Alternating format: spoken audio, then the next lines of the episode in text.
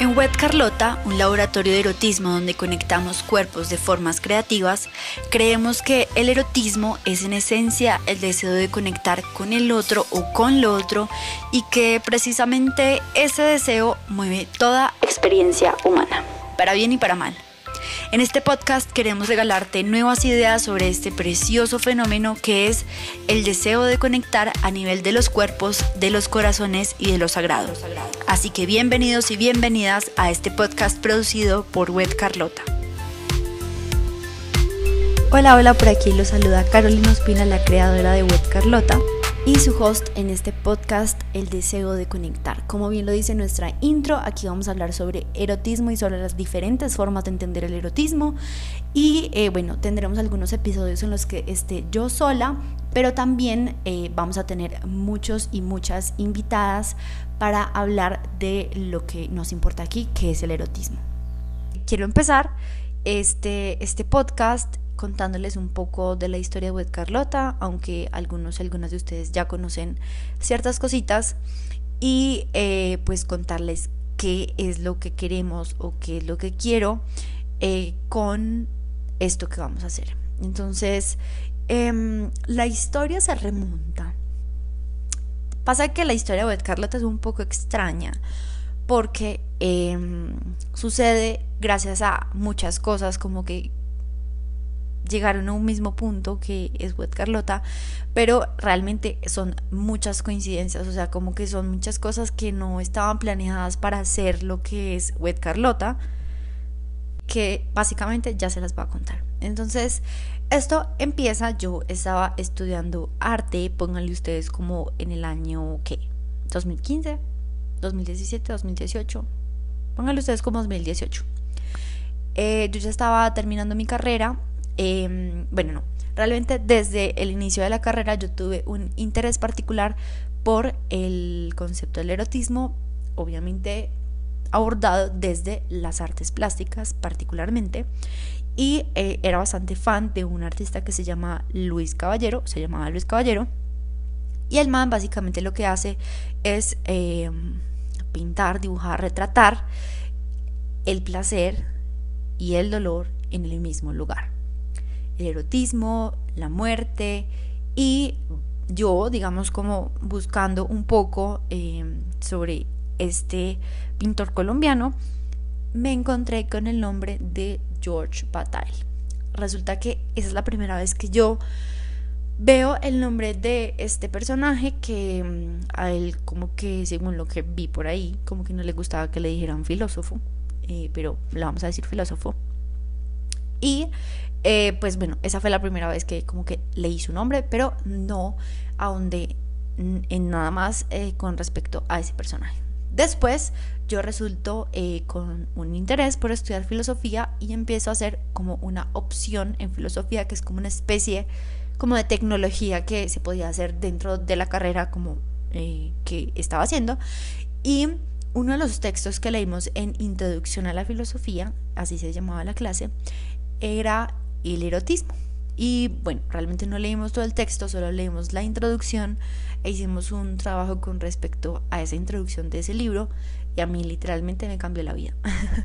a mí me encantó la forma en cómo Esteban abordaba el concepto del erotismo, eh, la verdad es que me pareció demasiado profundo y a raíz de como ese interés que surgió, yo seguí trabajando el concepto del erotismo, siempre en relación con la muerte, porque además, entre otras cosas, yo vengo de una familia funeraria, entonces también siempre me ha gustado como pensar un poco en el concepto de la muerte. Entonces mi tesis es una tesis que se basa en el concepto del erotismo y de la muerte, en parte el concepto de George Bataille del erotismo y la muerte de Martin Heidegger. Y bueno, en eso resulta eh, una obra que se llamaba Dibujos líquidos que abordaba el erotismo pero de una forma bastante abstracta y filosófica. Nada tenía que ver con los cuerpos. Bueno, eso pasa, yo empiezo a hacer otras cosas en mi vida y después de repente en pandemia, bueno, antes de empezar pandemia, empecé un curso de escritura creativa, como que siempre he tenido algún, eh, como alguna atracción por la escritura. Y em, en enero del 2020 empiezo un curso de escritura creativa en la Universidad de los Andes. Y pues para marzo ya estábamos encerrados, yo estaba en Barranquilla, eso es un, eso es un chismesote. Yo estaba en Barranquilla, me fui literalmente a encerrarme con un tipo que no conocía, o sea que solo había conocido una vez y habíamos seguido hablando por WhatsApp. Em, y bueno, fue toda una chocoaventura bastante divertida y expansiva. Y em, empieza entonces como esta exploración de la escritura y de ciertamente una exploración erótica en pandemia, obviamente cuando todos estábamos encerrados estábamos obligados literalmente a un nivel de intimidad y a un nivel de vulnerabilidad pues que para la que nadie estaba preparada y entre esas personas estaba yo. Entonces, em, bueno, ya me gustaba pensar el erotismo, después en pandemia empiezo a escribir y empiezo a tener como ciertas exploraciones alrededor de lo erótico, particularmente de lo erótico de los cuerpos, pero también de los corazones, porque empecé a explorar em, otras formas del querer, básicamente. Em, después de eso, digamos que con la gente con la que conectamos en el grupo de escritura seguimos eh, escribiendo, viéndonos en encuentros semanales, quincenales, en ese momento éramos como súper juiciosos para reunirnos, nos volvimos muy buenos amigos y eh, pues escribíamos todo el tiempo y nos compartíamos y nos leíamos y seguíamos escribiendo y nació un subgrupo que se llamaba, eh, bueno, no me acuerdo cómo se llamaba, pero era de escritura erótica. Allí nació un personaje llamado Carlota, eh, que, mm, pues si no es evidente, es un alter ego mío de Carolina.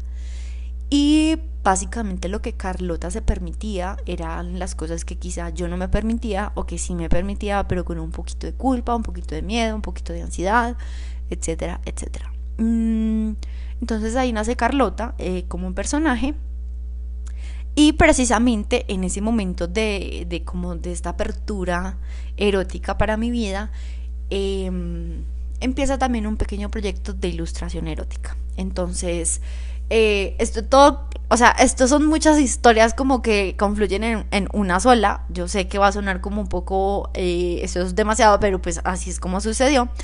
Y bueno, entonces tenía estas ilustraciones, las tenía acumuladas, como que llegó un momento en el que tenía, no sé, 12 ilustraciones como que estaban ahí sin hacer nada. Em, y pues pretendía dejarlas sin hacer nada, o sea, eso no iba a ser un proyecto hasta que un día estaba en Bogotá con una pareja eh, y estábamos charlando y esta, y esta pareja me dijo que el 22 de diciembre a las 8 de la noche de ese año era un buen momento para empezar un proyecto astrológicamente hablando porque él era astrólogo. Entonces, bueno, pues como que en ese momento yo no le di importancia, pero después como que conecté la idea de que ese era un buen momento para empezar algo y que tenía eh, acumuladas bastantes ilustraciones. Y entonces decidí que el 22 de diciembre del 2020, creo que del 2020, pues iba a empezar un proyecto. Literalmente busqué en Instagram eh, usuarios que contuvieran la palabra Carlota. Eh, y pues encontré que Web Carlota literalmente no lo tenía nadie. Estaba libre la página, estaban libres todas las redes sociales. Y decidí que ese iba a ser el nombre de ese proyecto que literalmente en el copy como en la parte de arriba decía como enjoy while it lasts que significa como disfruta mientras dure porque mi teoría era que después de que se me acabara la energía de ilustrar, porque yo soy una persona bastante aries, entonces yo soy muy fuego para empezar los proyectos, pero para continuarlos em, soy igualmente aries. entonces yo decía, no, pues esto va a durar un mes y ya después me va a acabar la energía de las ilustraciones y pues, eh, pues ya se va a acabar. Pero em, pues así fue que comenzó ese proyecto particularmente de Web Carlota como en Instagram realmente. Eso no iba a ser una empresa, eso no iba a ser absolutamente nada. Tiempo después, em, pues eso fue el 22 de diciembre con mi familia, los 31 de diciembre, siempre, siempre, o sea, desde hace muchos años, o sea, desde hace más de una década, nos reunimos los 31 de diciembre a hacer nuestros propósitos, a leerlos del año anterior y a hacerlos del próximo. Resulta que yo tengo una hermana que tiene también como un proyecto así bien extraño que se llama Hilo Cuántico y ella em, nos propuso hacer los propósitos ese año de una forma diferente. Y era no pensar en lo que queríamos lograr ese, pues, ese nuevo año, sino cómo nos queríamos sentir. Y em, en ese cómo me quería sentir, en ese momento de mi vida, yo dije, yo quiero hacer las cosas como sin miedo. O sea, yo quiero em, perderle el miedo a fracasar, literalmente. Porque siento que em, yo como creadora tengo bastante potencial precisamente para crear cosas. Em, como que soy una persona demasiado rebuscadora, o sea, yo me consigo. Ustedes me dicen, yo necesito conseguirme un tarro que tenga la tapa de no sé qué color y no sé, de no sé qué forma, yo me lo consigo. Aquí o en la China me lo consigo. Entonces como que em, siempre he sabido reconocer ese potencial en mí, pero como que siempre me ha podido más el miedo al fracaso, el miedo al rechazo. Em, y entonces pues en ese hacer esos propósitos, yo le dije a mi hermana, bueno, entonces eh, pues yo lo que quiero es no sentir este miedo de pues al fracaso y ella me dijo, ok, listo, entonces vas, tus propósitos este año van a ser que cada mes vas a fracasar en un proyecto que te pongas. O sea, ese va a ser tu, va a ser tu misión, ese va a ser tu propósito. Y yo, ok, vale, o sea, está bien, me siento cómoda creando cosas para que fracasen, porque si el objetivo es que fracasen, pues está bien. Yo sé que esto suena muy rebuscado, pero es realmente, esta es la realidad verdadera, verdadera. Y listo, entonces empieza enero. Yo digo, bueno, acabo de empezar un proyecto, pues que no va a ser nada, o sea, realmente va a ser como un Instagram para subir ilustraciones, que no tiene como mayor profundidad. Eh, pues este va a ser el primer proyecto que fracase, pero pues como, como, como genero el proyecto, ¿no? O sea, como, como empiezo, o sea, más allá de como publicar las ilustraciones que ya las había empezado a publicar, como cuál va a ser puntualmente el proyecto que va a fracasar. Entonces dije, bueno, voy a hacer como una especie de producto Em, y literalmente fue así como un poco como conectando la idea de Beth Carlota, conectando la idea de las ilustraciones eróticas, conectando la idea de la narrativa erótica que había estado escribiendo en pandemia y conectando mi gran interés por el erotismo. Dije, qué bacano uno poder hacer un producto con el que pueda decir las cosas sin decirlas, como lo que yo solía hacer con la escritura, que es básicamente decir las cosas sin tener que decirlas. Y eh, bueno, surgió el tema de los tatuajes temporales. ¿Cómo fue que surgió? No tengo ni puta idea. O sea, no sé cómo se me ocurrió que existían siquiera los tatuajes temporales. No sé cómo lo hice. Y bueno, hice una prueba piloto. Literalmente mi inversión inicial fue como de 200 mil pesos. O sea, sin mentirles. Y así es como eh, finalizando enero del 2020 ay, entonces esto fue desde antes, bueno, no me acuerdo, no me acuerdo el año, eh, de pronto después lo, pues, lo reviso. El punto es que en ese enero, después de ese 31 de diciembre, es que empieza el, como el proyecto de los tatuajes temporales, que en esencia se llamaba lencería dérmica. Después me enteré que la gente realmente no entendía muy bien como el concepto de, de la lencería dérmica. Y este proyecto que iba a fracasar, pues tuve un súper gran éxito en febrero de ese año. Y ahí es cuando yo digo, bueno, quizá eh, fracasé fracasando. Em, y sí, pues así es como comienza la historia de Wet Carlota. Digamos que esto es un interés que lleva muchos años en mí, el, interés de pensar en el erotismo, de pensar por qué el erotismo es tan importante, de básicamente hacer cosas alrededor de conectar los cuerpos. Yo tengo en, en, YouTube, tenemos en YouTube un video que hicimos con Paola Arboleda donde exploramos las diferencias entre la sexualidad y el erotismo que les invito a que vayan a ver. Em, porque es bastante interesante. Ella lo mira desde una perspectiva de los derechos humanos y yo lo miro desde la perspectiva de esta parte de la filosofía basada en el concepto del erotismo de George Bataille y allí pues van a darse cuenta que pues el erotismo no necesariamente es sexualidad, sino en esencia, el erotismo es el deseo de conectar con el otro o con lo otro. Em, y eso básicamente es lo que mueve toda experiencia humana. Y sobre eso es em, lo que quiero que trate, o sea, sobre lo que quiero que trate este podcast. Quiero que exploremos los diferentes conceptos de conectar con los otros o con lo otro. Em, digamos que Wet Carlota se enfoca particularmente en conectar los cuerpos, pero yo quiero que este podcast pueda abordar también el concepto de conectar los corazones y conectar a nivel sagrado.